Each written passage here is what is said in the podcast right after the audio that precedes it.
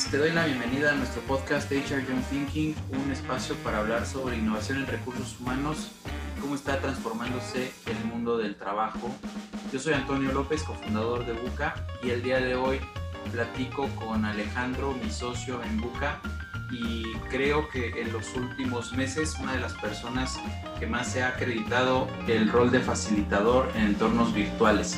Te quiero platicar algo. Eh, a raíz de la pandemia que vivimos, muchas organizaciones han tenido que seguir adelante con sus esfuerzos de facilitación, pero se han enfrentado al obstáculo de que muchas veces los participantes a los cursos, a los talleres, a las reuniones que ahora son todas completamente virtuales, pues no se adaptan y no se logran los resultados.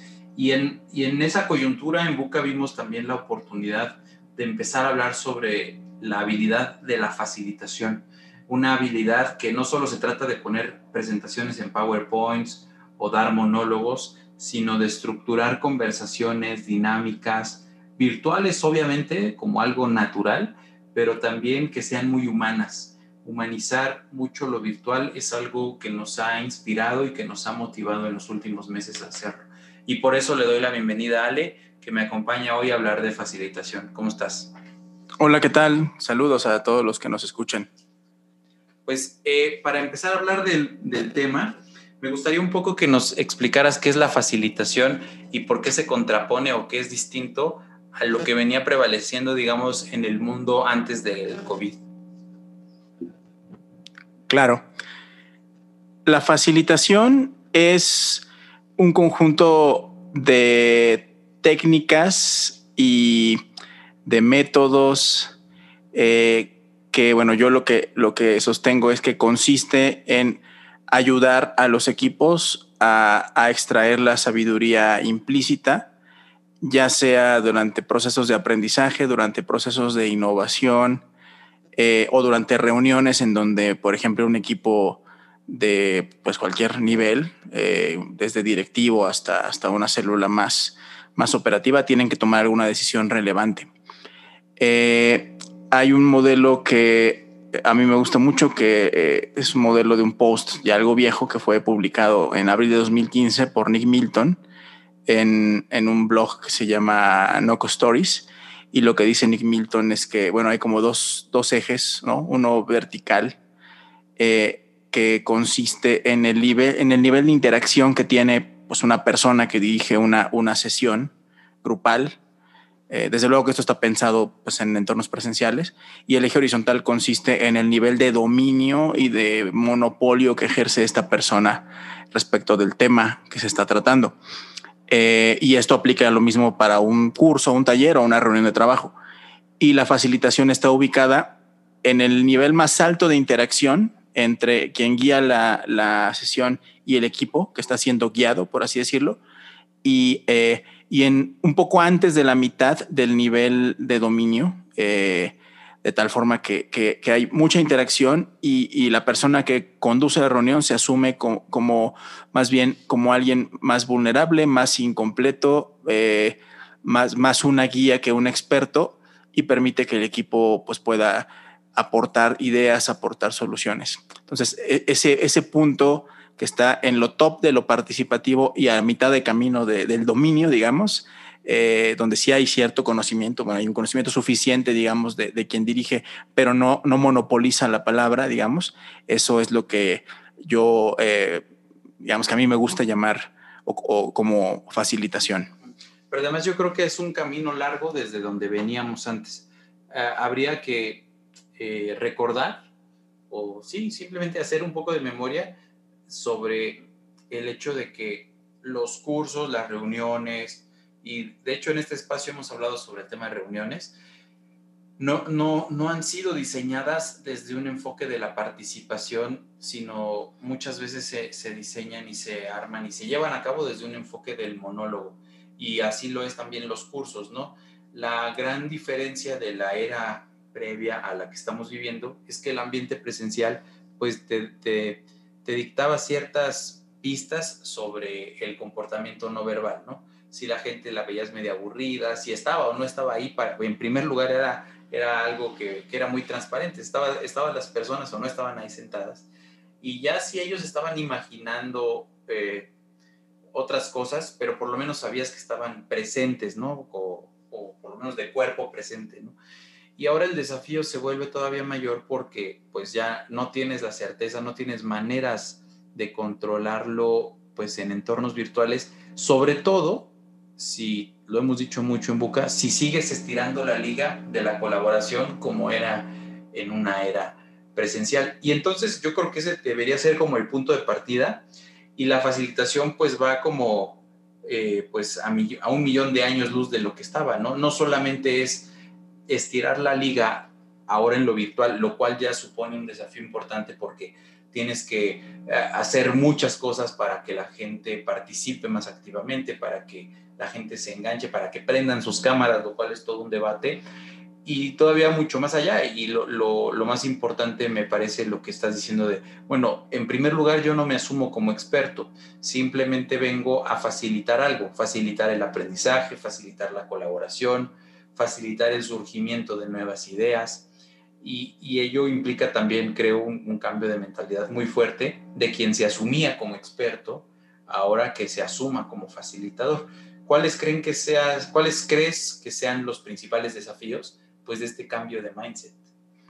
Sí, a ver, yo, o sea, lo creo que es muy cierto esto que esto que, que dices y como también mencionas es algo que ha sido como parte de nuestro o uno de nuestros estandartes de batalla en Buca, eh, esto de modificar la forma en la que pues, los equipos, las organizaciones colaboran, co-crean soluciones eh, y va muy de la mano con, con, lo que nosotros hacemos como core de nuestro negocio, que es el diseño de experiencia del empleado. Y el supuesto es que, ok, eh, colocar a la persona en el centro implica empatizar con la persona, implica eh, pues ser curioso, ser genuinamente curioso, buscar escucharlo y eso lo tienes que hacer más desde un mindset de facilitador. Eh, quiero decir, si eres tomador de decisión dentro de una organización o quien diseña las soluciones o la experiencia del empleado, lo tienes que hacer eh, desde un mindset de facilitación más que desde un mindset de experto, porque el mindset de experto lo que te dice es, ok, estoy casado con ciertos paradigmas y, porque sé que son los buenos y tengo que aplicarlos,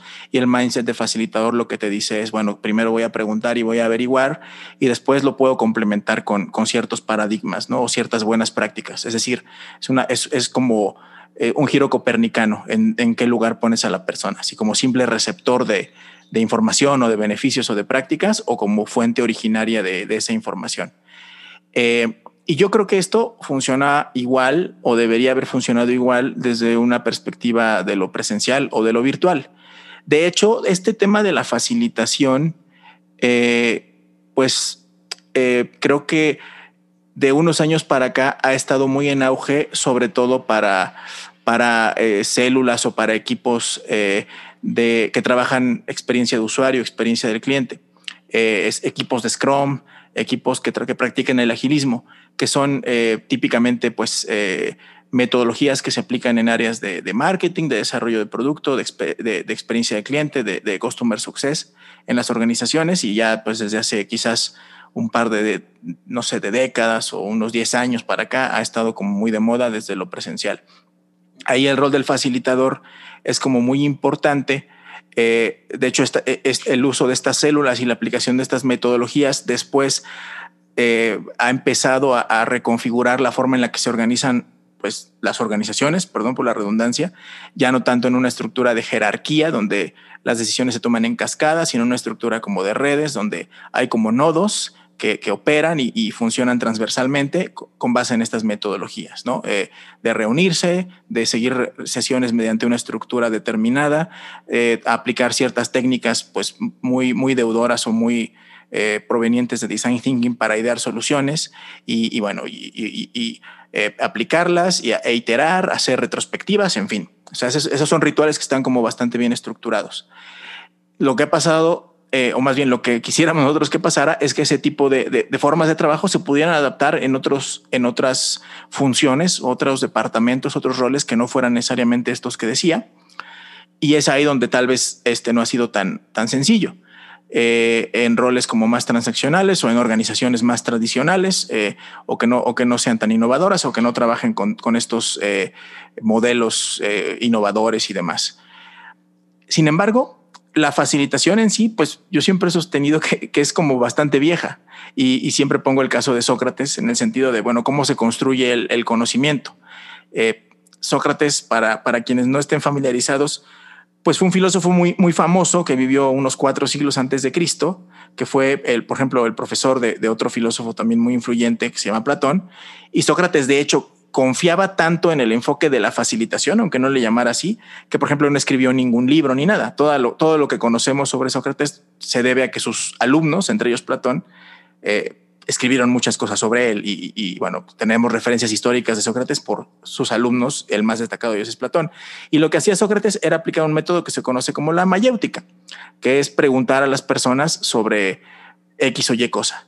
Eh, y básicamente, pues los, los diálogos platónicos consisten en que le pregunta a sus interlocutores sobre, oye, para ti qué es la belleza, para ti qué es eh, el conocimiento o la verdad o la virtud o, no sé, la sabiduría y tal y sus interlocutores iban respondiendo con base en su experiencia y Sócrates iba contrapunteando sin afirmar nada, simplemente preguntando. Y este, esta metodología mayéutica creo que se ha evolucionado con el tiempo y nos ha acompañado hasta el día de hoy. Y, me gusta pensar que quienes pueden aplicar la mayéutica de mejor forma y para efectos mucho más prácticos y demás, pues son precisamente los facilitadores.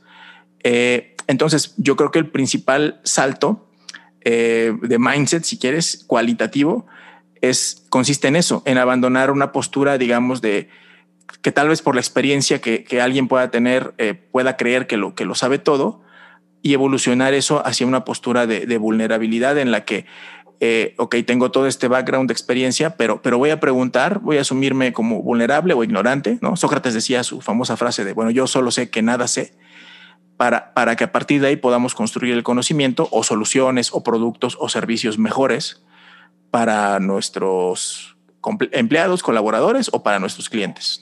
Sí, y, yo creo que bien es cierto que es algo que no es nuevo, que no es nuevo, pero yo no sé tú cómo lo veas, yo percibo que la nueva realidad que vivimos ha eh, elevado el nivel de importancia o el nivel de urgencia de adoptar esta mentalidad y esta forma de llevar a cabo reuniones, talleres y cursos justo por la lejanía, justo por esta pérdida natural que se ha dado, por ejemplo, de la jerarquía, ¿no?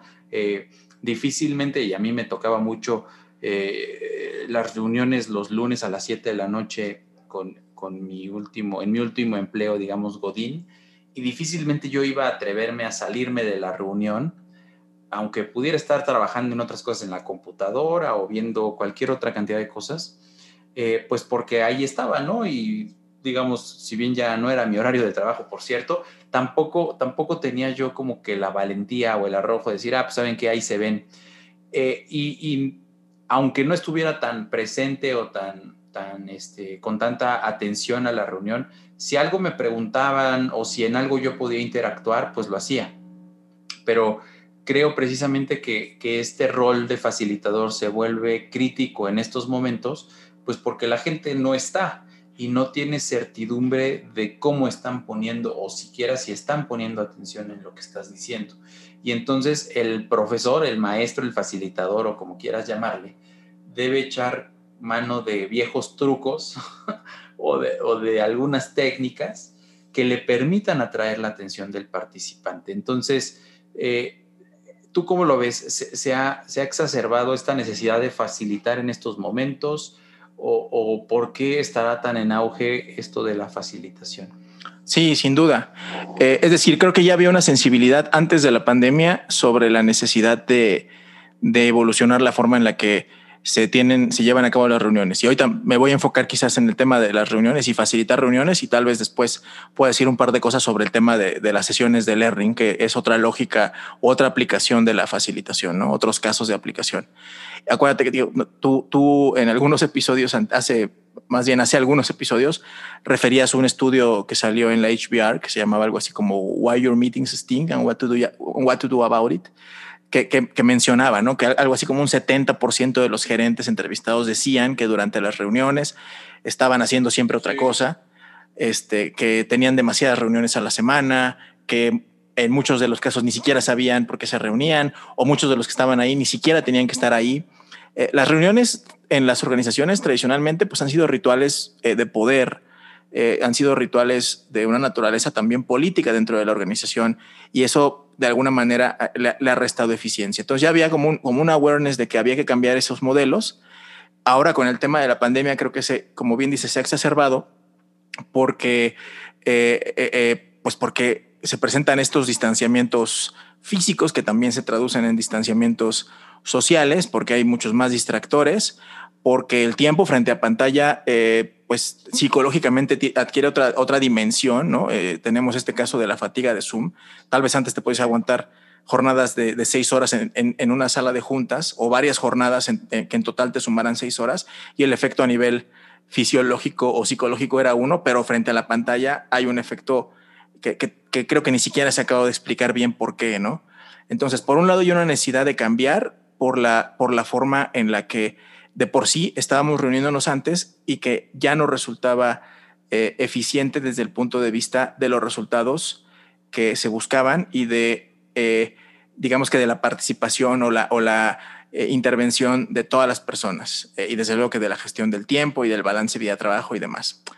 Pero, pero por otro lado, pero por otro lado creo que hay también una necesidad de repensar estos roles tanto de nuestras reuniones como de nuestras sesiones de aprendizaje, porque sinceramente creo que el, que el, em, que el mundo, y eso es uno de los principios, uno de los pilares en los que anclamos nuestro, digamos que nuestro mindset de facilitación en Buca, el mundo entero está en un estado experimental. Eh, porque pues la pandemia nos ha cambiado la vida, pero porque la transformación digital ya nos la estaba cambiando desde antes y nos la, y nos la va a seguir cambiando después de la pandemia y muchas de las cosas que, estábamos habituados a hacer antes ahora son distintas. Muchas de las verdades que considerábamos inamovibles antes de la pandemia ahora ya son cuestionadas. Eh, y todo eso, pues lo que, lo que implica es que a todos nos pone en un estado como de, como de mayor incertidumbre. Eh, y, eso también es parte como que, como que de los rituales, ¿no? Ante la incertidumbre, lo que, lo que hacen las tribus es, bueno, pues se ponen junto al fuego, escuchan a los sabios, deliberan y demás. Socialmente, pues esas, esas estructuras eh, eh, tribales, digamos que por más sofisticados que seamos, las, las debemos seguir replicando y conviene entonces más bien pues preguntarnos, eh, revisar con, con, genuino interés si como estamos conduciendo nuestra empresa es lo adecuado, si los, si los escalafones o los esquemas de evaluación o los indicadores o, la forma en que trabajamos sigue siendo vigente y eso sinceramente creo que se puede lograr de mejor forma a través de la facilitación que a través de la imposición de visiones, digamos que de, ciertos niveles jerárquicos, que lo más probable es que tampoco tengan idea ni de lo que está pasando ni de a dónde tenemos que ir. Y yo creo que es donde, está, es donde radica el poder de la facilitación de las reuniones. Y se ha visto, o yo creo, coincido en que, en que se ha visto necesario pues adaptarse mucho más rápido y tratar de identificar rápidamente qué es lo que puede y lo que no puede funcionar definitivamente nos tardamos como especie mucho tiempo en eh, transformar estos rituales de colaboración y la colaboración remota pues ha hecho más explícita la necesidad de hacerlo. Y aún así persisten muchos viejos vicios de la, de la facilitación, ¿no? En la colaboración virtual, ¿no? Eh, reuniones eternas, gente que pasa ocho horas en Zoom. Eh, recientemente leía igual un artículo de Harvard Business Review en donde hablaba que había mucha colaboración espontánea e interacción espontánea en el espacio físico y que ahora pues se ha tenido que sustituir con, con colaboración entre comillas espontánea pero virtual y al ser virtual pues le quita completamente lo espontáneo porque implica o que le marques por teléfono en el peor de los casos o que, se pongan de acuerdo. Que pongas de acuerdo para hacer una reunión en Zoom y le quita esa espontaneidad. Pero concretamente hablando de la facilitación, eh, quisiera pasar ahora como a lo que hemos hecho en los últimos meses.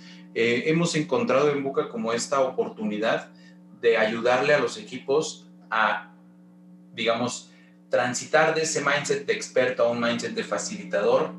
Parte de lo que hacemos naturalmente es facilitar eh, rituales de colaboración que le llamamos workshops a través de procesos estructurados, de dinámicas bien definidas, tanto en tiempo como en nivel de participación, justo para que el conocimiento emerja dentro de esas reuniones, pero además también hemos visto una buena oportunidad de apoyar a las organizaciones y a los equipos en enseñarles algunas herramientas justo para potenciar estos niveles de facilitación, para que yo, yo pensaría que la facilitación, como lo acabas de describir, está como cinco o seis escalones arriba porque implica en primer lugar un cambio de mentalidad y después eh, afecta completamente la cultura de la colaboración, pero también en lo que les hemos ayudado es en descubrir algunas herramientas de facilitación eh, eh, virtual, ¿no? De, cómo poder hacer un reskilling de, de, la, de, la, facilitación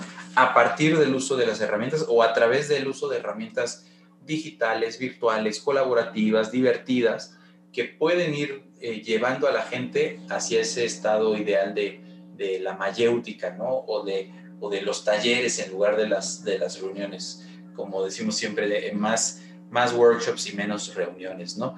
Eh, platícanos un poquito de eso también. Sí, sí, definitivamente. Es decir, por un lado, claro que estamos eh, muy, muy anclados y muy comprometidos con el principio de que la principal herramienta o, lo primero con lo que tienes que empezarte a equipar para trabajar en un entorno como este es, es un cambio de mentalidad y, de pronto esto del mindset pues suena como muy odioso porque todo el mundo lo dice y parece una frase ya como muy hecha que rápidamente como que se ha corrompido eh, porque es como una salida fácil, ¿no? Eh, es como cuando dices que algo no cambia porque es cultural, ¿no? Pues aquí puedes decir que algo no cambia porque no cambia el mindset. Eh, pero sinceramente creemos que, que, hay actitudes que se pueden estimular y más bien al revés, o sea, creemos que la forma en la que puedes empezar a estimular esas actitudes es eh, ayudar a las personas a, hacer este reskilling en el conocimiento de herramientas, en el conocimiento y el manejo de herramientas y de metodologías que les permita vivir en carne propia eh, que hay otras formas de trabajar, que hay otras formas de deliberar, que hay otras formas de aprender o de construir aprendizaje, eh, más allá que los monólogos o, que, qué sé yo, las, las, presentaciones o las discusiones eternas, y que una vez que lo vivan, eh, entender que, esas, esas nuevas formas se facilitan, ¿no? en la medida en la que también conoces nuevas herramientas. Y, y, el reskilling, de hecho, comprende el hecho de que tú puedas manejar estas nuevas herramientas. Eh, yo soy un eh, férreo eh, convencido de que en una época en la que pues está caracterizada por la, por la transformación digital y justamente pues por la, la, adopción o el surgimiento de nuevas tecnologías, o más bien el surgimiento y la posterior adopción de nuevas tecnologías, pues los profesionales de todos los ámbitos debemos involucrarnos en el uso de cada vez más tecnologías. Y es algo que también decimos y hemos dicho desde siempre, que las tareas de recursos humanos eh, deben, deben eh, eh, adoptar e impulsar la adopción de nuevas tecnologías. Y, para estos efectos de la, de la, facilitación, otra vez, o sea, digamos que si antes el paradigma de agilidad o el paradigma de, de, de co-creación, de colaboración implicaba, ok, pues vámonos a un espacio donde haya mucha pared, donde haya un pizarrón, donde podamos hacer ideaciones en post y donde podamos eh, ver, ver todas esas ideas sin discusión o sin enfrascarnos en las diferencias y, votar y demás. Y esas eran como que herramientas o, métodos amigables para facilitar. Pues ahora creo que es importante que, por ejemplo, que sepamos manejar pizarras virtuales, que sepamos manejar herramientas de, gestión de equipos como Basecamp, como, como, como Trello, eh, que podamos manejar también herramientas más efectivas para hacer presentaciones, que podamos manejar, ¿por qué no también herramientas eh, un poco más amigables para tener videoconferencias, que son el habitáculo natural hoy en día de las personas? Y todo eso pues implica desde saber cuáles son esas herramientas hasta eh, saber cómo puedes crear una, cuenta, cómo puedes además tener acceso, pues preferentemente de manera gratuita, eh, para validar si te funciona antes de comprometerte con una licencia. Y, a raíz de ahí, pues es que nos dimos a la tarea de desarrollar soluciones, programas, entrenamientos que, justamente habilitarán a los profesionales en estas tareas, en el uso de estas herramientas y en su aplicación. Porque los tutoriales, pues están ahí en YouTube. Pero, pero, más bien la aplicación, los casos, eh, las, las, las, dudas que pueden surgir, el cuándo sí, cuándo no y por qué, eh, que creo que es, en lo que, pues por la experiencia que tenemos, modestamente creo que podemos ayudar y, parece que, parece que ha, ha, sido bien recibido pues, por las personas que nos han permitido ayudarles. ¿no? Y yo creo que a ver, como dices, las herramientas ahí están, muchas de ellas son gratuitas, algunas otras no. Eh, sin duda hay tutoriales en todos lados para que aprendas a utilizarlas. Pero yo lo que he identificado en el, ahora sí que en el día a día de este tipo de servicios y de la facilitación, es que muchos facilitadores eh, lo, lo, perciben como algo muy difícil de lograr, o sea, porque, porque el panorama, les reitero, no es nada más, eh, pues ahora seguir haciendo lo que ya hacíamos, pero ahora en, en ambientes virtuales. Y tal vez mucha gente llega convencida de que van, vas a enseñarles a hacer presentaciones más bonitas en PowerPoint, ¿no? O habilidades de comunicación para que sigan eh, generando los mismos modelos de enseñanza, ¿no? Y, y, no, o sea, la verdad es que de lo que se trata es de transformar por completo como ese camino, ¿no? Y la tecnología nos habilita. Pero tú, ¿cómo, cómo has visto? Digo, a la fecha hemos impartido el, bootcamp de Reskilling Facilitation o facilitador virtual, como le hemos llamado, tanto en empresas como abierto al público, pues yo creo que ya para más de 500 personas. ¿Y tú cómo has percibido, en primer lugar, la, las resistencias iniciales? O sea, ¿con qué, con qué maleta llegan a las, a las sesiones y cómo, y cómo salen? O sea, ¿cuál es como que la ventaja? De, fomentar este tipo de esquemas de aprendizaje, de fomentar el uso de estas herramientas tecnológicas? Sí, bueno, hay como dos, hay como dos niveles. A un nivel individual, a un nivel, digamos, de, del profesional, del experto en cierto tema, del líder de equipos o de, no sé, el, el, el facilitador que viene, por ejemplo, del ámbito de capacitación, que ahí, ahí sí que empatan los ámbitos como de learning, como de tanto de learning como de reuniones. Eh, generalmente pues las personas venimos con un, mindset justamente de expertos, ¿no? Eh, entonces, por ejemplo, una persona que se dedica a dictar eh, algún tipo de formación, no sé, en temas de, calidad o, o, en temas de, liderazgo, de innovación y demás, está bastante acostumbrado a a, demostrar o acreditarse mucho a través de, su experiencia o de su conocimiento mediante exposiciones o mediante presentaciones como a lo mejor hasta de mucho impacto, ¿no? Y, busca justamente estas herramientas como que le permitan pues generar un mejor, no sé, look and feel, algo diferente al PowerPoint. Y, llegan al bootcamp pensando, ah, bueno, me van a enseñar a usar, no sé, Genially o, a usar cosas diferentes, a Mentimeter, que, bueno, no sé. Y eh, y un poco lo que nosotros decimos es, ok, sí, si, vas a aprender eso está buenísimo, pero eh, una de las características de trabajar virtualmente, y eso no nada más es en temas de facilitaciones, en temas, en temas de colaboración y demás, y está creo que bastante acreditado ya, eh, porque así lo hacen las empresas que llevan trabajando en remoto desde hace mucho, es valorarlo asíncrono, por ejemplo, ¿no? Entonces, aquí debemos aplicar un poco lo mismo. ¿Y qué sentido tiene que tú te acredites frente a un grupo dando, dando una plática unilateral sobre el tema que me queda claro que dominas? Cuando en realidad eh, eso incluso ya en un ámbito presencial tal vez no era tan útil. Tal vez lo, más útil sea que ese contenido lo descargues en o lo generes en una pieza asíncrona y que, y que aproveches el tiempo que tienes en directo con los colaboradores eh, para poder atender dudas, para poder platicar de experiencias, para poder eh, documentar algunos, algunos casos mucho más este, complejos que ya suponga ese, ese conocimiento previo. Y creo que nos cuesta trabajo eh, renunciar a esos momentos en los que somos las estrellas de las sesiones, en los que demostramos que sabemos y en los que eh, otra vez es un ritual que tiene que ver con el poder en el que nos, asumimos en una posición de superioridad respecto del otro, ¿no? Eso, eso cuesta trabajo dejarlo y es parte de lo que les reclamamos. Y a nivel organizacional, eh, además de estas tendencias que ciertamente ocurren, es decir, no le estamos pidiendo nunca a nadie que se olvide de lo que sabe y que, y que reniegue de su expertise, simple y sencillamente que, que ese, ese, ese, conocimiento lo encapsule y trate de dosificarlo de otra manera para aprovechar mejor el tiempo en directo. Pero a nivel organizacional hay otro tipo de obstáculos, como por ejemplo eh, eh, eh, la rigidez en el uso, por ejemplo, de la, de la tecnología tú, que lo mencionabas, hemos estado en, varias, eh, en varios procesos in company en donde lo que nos dicen, bueno, sí, pero es que para poder utilizar esta herramienta necesitamos hacer un proceso súper grande porque resulta que tenemos esta herramienta que estamos descubriendo que no nos sirve tanto, pero bueno, pues es una solución de caja eh, que hemos tenido que adoptar y pues ya está, ¿no? Y es un poco lo que, lo que también hablamos todo el tiempo en temas de employee experience. Muchas veces aplicamos soluciones de caja, sobre todo tecnológicamente hablando, pues porque es lo que tiene no sé, las empresas a las que nos queremos parecer o, no sé, parece que es como son las mejores soluciones en el mercado, pero las aplicamos sin, preguntarnos si, si son responsivas a, nuestras necesidades o si, o si las vamos a aprovechar a su máximo o eh, no sé, o si, de, o, si, o simplemente si son amigables ¿no? para los usuarios que nosotros tenemos. Generalmente no nos lo preguntamos, generalmente pues llega un proveedor, nos apantalla y, y contratamos la solución. Y en temas de facilitación en organizaciones pasa eso eh, entonces ahí nos hemos tenido que enfrentar a ese obstáculo de un poco de desmontar y de, y de facilitar justamente las cosas. Ok, bueno, pues este, eh, hay, hay, cosas mucho más sencillas y mucho más económicas para poder facilitar de mejor manera y, por, y para que, por ejemplo, tus trainers internos eh, sean mucho más ágiles y tengan mucha más o desarrollen mucha más sensibilidad de lo que pasa, por ejemplo, con los trainees, de las dudas que tienen.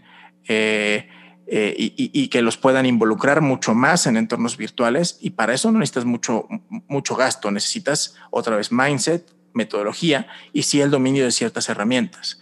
Pero si de entrada estás cancelando la entrada, eh, eh, el uso de ciertas herramientas porque ya tienes una que es muy robusta, pero que está demostrando que no, que no funciona, sobre todo en, en universidades corporativas, a veces pasa esto, pues, pues es, un, es una barrera importante y, la verdad es que ahí pues nosotros mismos hemos tenido que, lidiar con eso y que adaptarnos.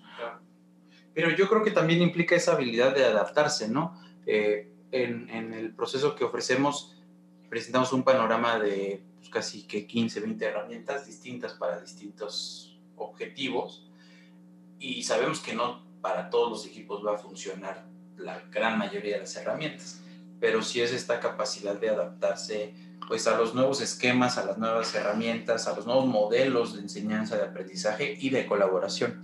Y entonces, para terminar, me gustaría preguntarte, ¿qué, qué le podrías recomendar a quienes nos escuchan que quieran adentrarse más en la facilitación o que quieran desde su trinchera empezar a transformar este mindset y esta cultura de la colaboración, más bien generar esta cultura de la colaboración, de, digamos, de algo completamente vertical a algo mucho más, eh, pues 360, ¿no? O en redes o, colaborativo. Sí, bueno, dos cosas. El primero tiene que ser justamente con, con esta adopción de los principios de mindset, que creo que son, son, son pilares conceptuales o, sí, o sea, digamos, de la forma en la que podemos concebir nuestra propia función, que nos van a ayudar mucho a, a solucionar un montón de problemas en muchos ámbitos, no nada más quizás en los, los, problemas típicos a los que nos enfrentamos en el ámbito profesional. Y, el primer punto que yo siempre digo es, bueno, recuerda que como facilitador eres una guía, no una estrella. Puedes ser facilitador y ser el gran experto en el tema, el, experto mundial en un tema, pero si adoptas un mindset de facilitación, te corresponde guiar eh, y, digamos que más, que más que ser protagonista. Si eres el líder del equipo eh, o ocupas un, nivel jerárquico importante, pues lo mismo.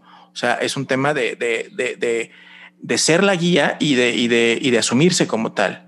Eh, el segundo punto tiene que ver justamente con el, con el ser curiosos, el, el ir hacia, hacia la co-creación de, la, de, las soluciones, a la co-creación del aprendizaje con genuina curiosidad, como, como lo hacía Sócrates, que era un tipo bastante brillante, pero que se la pasaba preguntando, y no porque fuera perezoso, simplemente porque creía en su método y el método daba resultados. Eh, digo, tan, tantos resultados da que nuestro, nuestro, nuestro pensamiento hoy es profundamente socrático. Eh, el tercer punto es eh, asumir que estamos en un, en un, momento experimental y que eso implica eh, justamente pues adoptar esa mentalidad experimental y ayudar al equipo que le pierda el miedo al error, que le pierda el miedo a intentar con por el temor a equivocarse eh, y eso pues creo que es algo que, que, sí le corresponde muchas veces a los líderes. Y el, y el, siguiente punto, el último punto del mindset es el tema de, de, la mentalidad emergente, ¿no? O sea, debemos trabajar con lo que emerja, debemos validar y no llegar con ideas preconcebidas porque los problemas pues no son preconcebidos, los problemas son nuevos. Eh, digamos que ese sería como que, esos serían como que los, los pilares que, que a mí me gusta eh, mencionar siempre como, como pues cornerstones de, de, este, de este modelo de, de facilitación para empezarlo a adoptar. Sí, y si me permites agregarlo, a mí lo más de las cosas más relevantes eh, que no son, repito, no son tan fáciles, pero creo que sí son de las que más impacto tienen, es transformar el modelo de enseñar teoría para a, un modelo en donde transmites el conocimiento de manera asíncrona con contenido que es mucho más digerible, que ya está, por cierto, y que no lo tienes que generar, eh, y, que, y que lo puedes eh, consumir a tu propio ritmo a través del de contenido asíncrono y utilizar los espacios de colaboración en vivo, los espacios de colaboración, digamos, tradicional, en donde te sientas, bueno, ahora frente a una computadora a interactuar, pues para sacarles mucho más provecho.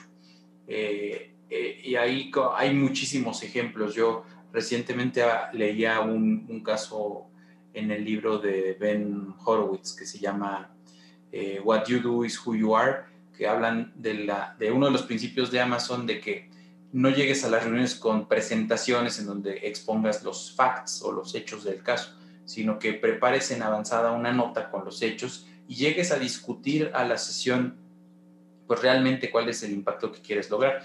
Y de esa forma pues respetas más el tiempo de la gente y vuelves más productivo. Y eso también es facilitar, ¿no? O sea, es los hechos aquí están, la data aquí está y solamente lleguemos a, a discutirlo y a, a lograr un acuerdo.